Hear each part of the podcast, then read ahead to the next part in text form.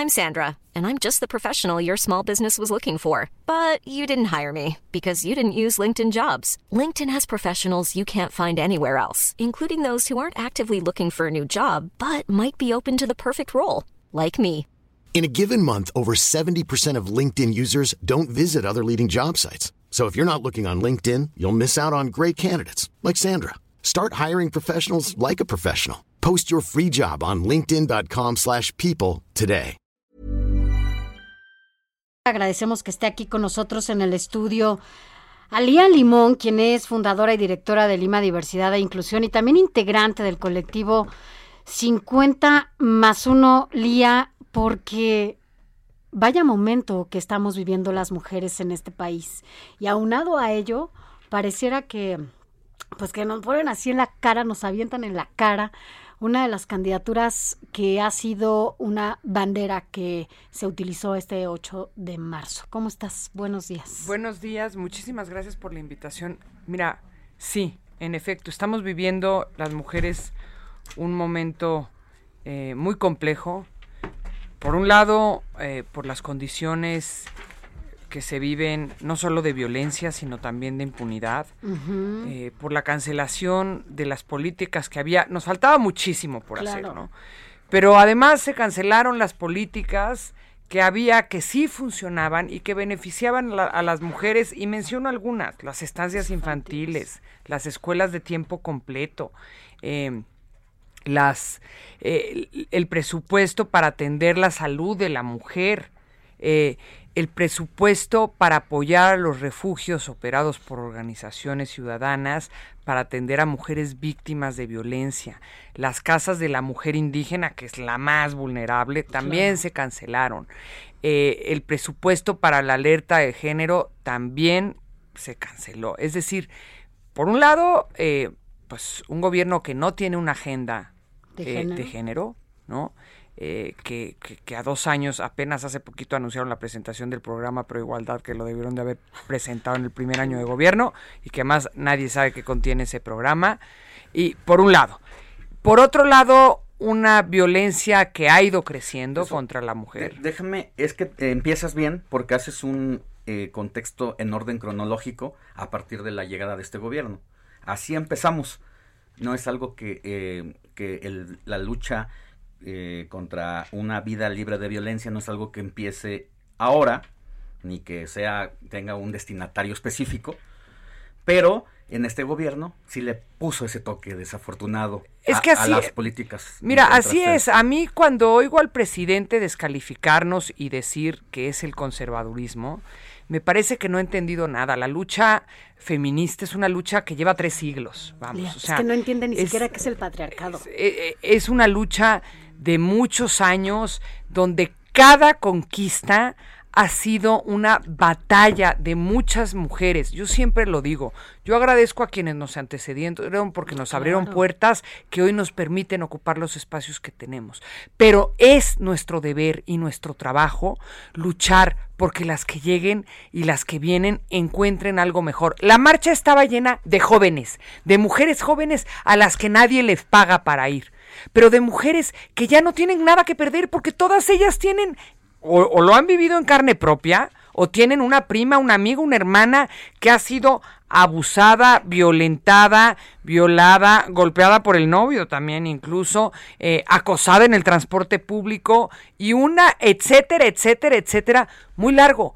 Y que lo que quieren decir es, ya basta, no estamos dispuestas a seguir viviendo violentadas y que nadie haga nada. Los niveles de impunidad son del nue- 99%. Lía, y, y un poco a- aunado a esto es, ¿qué opinas sobre justamente, no, ¿no crees que todo lo que nos han ignorado, todo lo que se ha eliminado, estas políticas públicas que, de las que hablabas, se han ignorado, ¿no ha habido un retroceso brutal en materia de género? brutal. Va, A ver, peor retroceso que la candidatura de un violador como Félix Salgado Macedonio, sin que la hayan frenado y sin que el presidente haya escu- escuchado el reclamo y revictimizando a las víctimas, porque más las citaron en Morena en la Comisión de Honor y Justicia para, eh, este, para entrevistarlas, eh, tenerlas cinco horas declarando, es decir, víctimas revictimizadas, impunidad total y apoyo al violador. Es, ese caso específico que hoy es tan público y que vemos en todos lados es lo que nos sucede todos los días a las mujeres. Y no es el único candidato eh, con este tipo de temas que está proponiendo Morena, está proponiendo por un lado a, un, eh, a una persona que, que tiene presuntamente vínculos con la trata, que es Eduardo Santillán en Álvaro Obregón, está proponiendo en otro lado a un eh, a, otro acusado de violación, a otros acusados de violencia, de abuso, está a punto de rendir protesta un, un diputado suplente, el suplente de, de Santillán, acusado, ya vinculado a proceso, acusado por la expareja por violencia doméstica. No puede ser. Y eso, eso que vemos en estos casos de personas con poder, lo vemos todos los días. A mí en la marcha una chica me decía, yo fui abusada por el esposo de, de, mi abuela de los cuatro a los siete años, apenas me atreví a denunciar hace un año porque es la realidad y nadie me apeló. Y y a eso voy cuando platicaba que iniciabas bien en orden cronológico, porque luego yo he comentado aquí que hay dos temas que son agenda mundial. El primero es el tema, la lucha a favor del medio ambiente y el otro es el tema de las mujeres. Hace un año estábamos en ese tema, acababan de salir ustedes a las calles y se vino la pandemia. Y se vino la pandemia y se vino otra pandemia para ustedes, que fue, les dijeron, nos decía eh, Vivir Quintana, nos dijeron que íbamos a estar seguras. Y resultó que los agresores viven entre nosotros y que la impunidad es demasiado grande.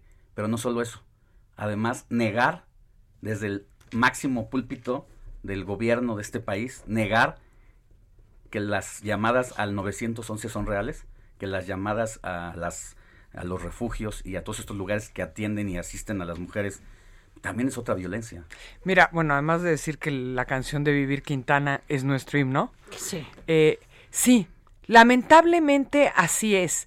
No solo, y hay que decir, después de la marcha del año pasado, del 2020, la única otra marcha que ha habido en pandemia y de este tamaño fue la del 8 de marzo de este año.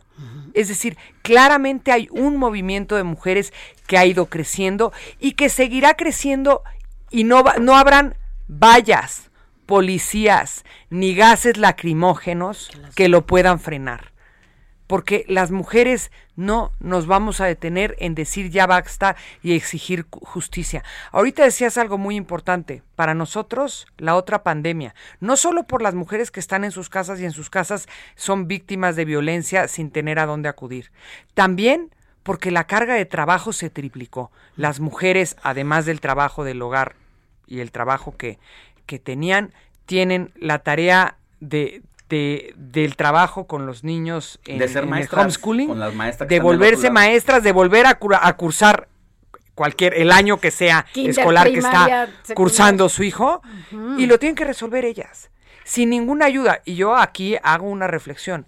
No es no es posible que ya se haya reactivado en México todo menos las escuelas.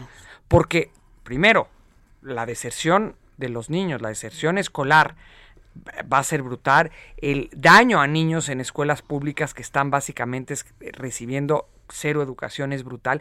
Y justamente esas son las mamás más vulnerables que no tienen a alguien que les cuide a sus hijos. Entonces, el porcentaje de mamás, súmale a las que perdieron su empleo por la crisis generada por la pandemia, súmale a aquellas que tuvieron que renunciar porque no tienen quien les cuida a los hijos, que es un altísimo porcentaje de mujeres en este país. Esa es la realidad que estamos viviendo, esa es la realidad que ya no queremos vivir y queremos un gobierno, y no lo hemos tenido, que tenga una agenda de género. A ver, ahorita que hablaba del 911, cancelaron la línea 01800 habla lo que era una línea que no solo recibía las llamadas, daba asistencia psicológica y asistencia legal gratuita a mujeres víctimas de violencia y además les daba seguimiento. Esa también se canceló. Es decir, hay presupuesto para refinerías que sirven de un carajo, para trenes mayas que acaban con el medio ambiente, pero para las mujeres en este gobierno, en este país, no hay un peso, no hay ojos, no hay oídos, no hay nadie que nos voltee a ver. Lía Limón, eh, decías, un poco retomando lo que decías de las mujeres jóvenes que estuvieron en esta manifestación y que bueno,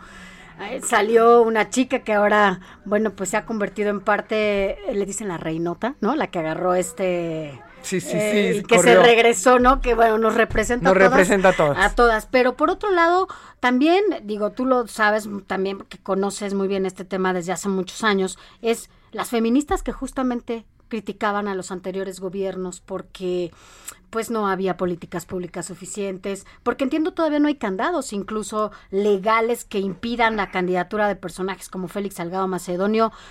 ¿Dónde están? No, nadie sabe. Eh, hago el reconocimiento a aquellas que firmaron, aquellas eh, feministas de Morena que firmaron la carta en contra de la De candidatura Félix. de Morena. Eh, lo reconozco. eh, eh, me parece importante decirlo este porque porque fueron valientes en hacerlo, ¿no? Entre ellas Malu Mitchell y vari- varias otras, hay que decirlo. Sin embargo, no es suficiente y en muchos otros aspectos han estado calladas. Es decir, eh, perdón, pero es lamentable ver un Olga Sánchez Cordero eh, haciendo declaraciones de que al presidente le importan las mujeres cuando le valemos, es- no, no solo le valemos gorro, no nos quiere, no nos quiere, le, molestamos le- muchísimo. Le preguntaba a Adela Micha, oye, a ver, eh, secretaria, aquí entre nos, o sea, somos mujeres, tú eres una experta en esos temas y sabes lo que representa Pues se eso. supone. O sea, no me digas que es feminista. Dice, bueno, no, es que es, es humanista. Pero seamos sinceras. No, no es- no es ni humanista ni feminista. Y, y- y así fuera humanista, le dice, son dos cosas distintas. Perdón, un presi- si fuera humanista, escucharía la demanda de las mujeres porque somos el 50% de la población y estamos peleando por el respeto a nuestros derechos. Es decir, el humanismo defiende el respeto a los derechos humanos y los derechos de las mujeres hoy están absolutamente vulnerados. Yo no veo a las feministas de Morena que además fueron de lucha de años en muchos temas y hoy no las encuentro, no las veo y no las escucho por ningún lado, lo cual me parece lamentable porque esa fue su causa de años. Creo que es urgente que se escuche a las mujeres, que se vea con, con ojos honestos. ¿De qué sirven las giras del presidente por todo el país si no es capaz de escuchar al 50% de la población?